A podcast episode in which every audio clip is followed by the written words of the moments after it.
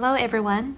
ニューヨークからこんにちは。私が主役の生き方を作る女性のためのキャリアコーチ、エリです。このチャンネルでは30代の大人女性に向けて自分軸を整え毎日をちょっと豊かにするための海外マインドや自己理解のヒントをお伝えします突然ですがこれを今聞いてくださっているあなたは自分のことを運がいい方だと思っていますか？私はここしばらくそう感じているんですがそれは自分の欲しいものを手に入れられることが増えたからなんです。例えば去年の年末から手に入れてきたものを振り返るとここ本当にいいなと思うような引っ越し先に出会ったりとか物価が高いニューヨークで現実的に払える価格かつ環境としても悪くないなと思えるデイケアを見つけたりだとか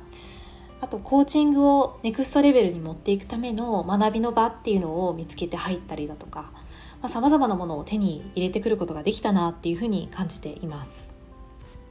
その背景に引き寄せの法則があると思っているんですが今日はそれについてお伝えします。引き寄せの法則ってなんかスピリチュアルな響きがありませんか？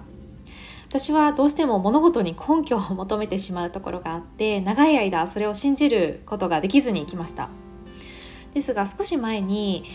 引き寄せの法則には実は脳科学的な根拠があるんだっていうことを知ってからそれを意識して取り入れるようになりました。どういうことかというと脳にはラス毛様体不活系と呼ばれる機能があって特定の情報をキャッチしようとするっていうふうに言われているんですよね。例えばスニーカーが欲しいっていうふうに思っていると今までは人の足元に目をやることなんて全然なかったのにそこに目が行くようになるっていうことってあると思います。自分がアンテナを張っている情報を脳が自然と集めようとするっていうのがいわゆる引き寄せの法則と呼ばれるものなのかなと思います。なので引き寄せの法則の恩恵に預かろうと思ったら自分が欲しいものを分かっていることが大前提で私が去年の年末から立て続けに願望が叶うようになったのは自分が欲しいものが明確になったからなのかなというふうに感じます。何か願いを叶えようとする時ってそれを叶える方法が分かってないといけないっていうふうに思いがちだと思うんですけどそれよりも本当に欲しいもの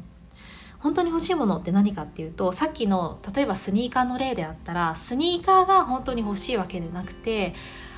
それを履くことでなれる自分っていうのが本当に欲しいものだと思うんですけどそれが分かっているかっていうのが大事だと感じています。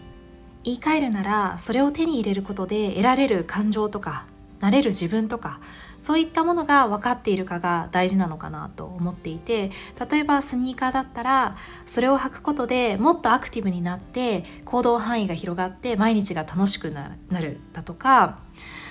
今着ることを諦めてしまっているこういう服が似合うようになってもっと自分に自信を持てるようになるとかそういう本当に欲しいものが分かっていることで数あるスニーカーの中でもビビッとくるものが見つかったりとかあるいはスニーカーじゃなくて本当はこれを手に入れることで自分が本当に欲しいものっていうのが叶えられるっていうことが分かったりするんじゃないかなと思います。私の場合だと手段には執着していなかったんですがもっとエネルギッシュな自分でいられる住環境が欲しいなっていうふうに考えていたんですね。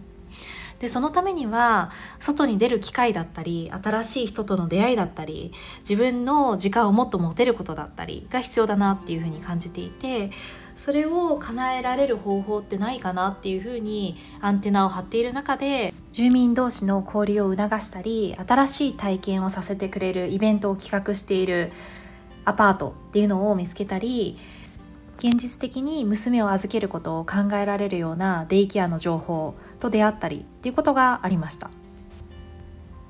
多くの場合は今自分が欲しいと思っているものってまだまだ表面的なニーズに過ぎなくてそれを何段か掘り下げることで本当に欲しいもの本当にそれが欲しい理由っていうのが明確になるのかなと思います。でそれを明確にすることでラスの力を借りてそれを手に入れられる確率が上がっていくのかなっていうふうに感じるので自分の欲しいものを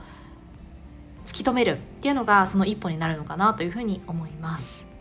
私自身も引き寄せの法則を活用してどんどんこれからも夢を叶えていきたいなというふうに感じていますしもしなかなか自分は運が悪いなっていうふうに感じている方がいるんだったらまず自分が本当に欲しいものを明らかにするっていうことを意識するとそこが変わっていく可能性があるんじゃないかなというふうに思います。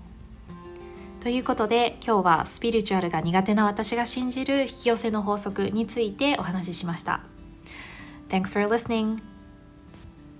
このチャンネルでは今後も30代の大人女性に向けて自分軸を整え毎日をちょっと豊かにするための海外マインドや自己理解のヒントをお伝えします。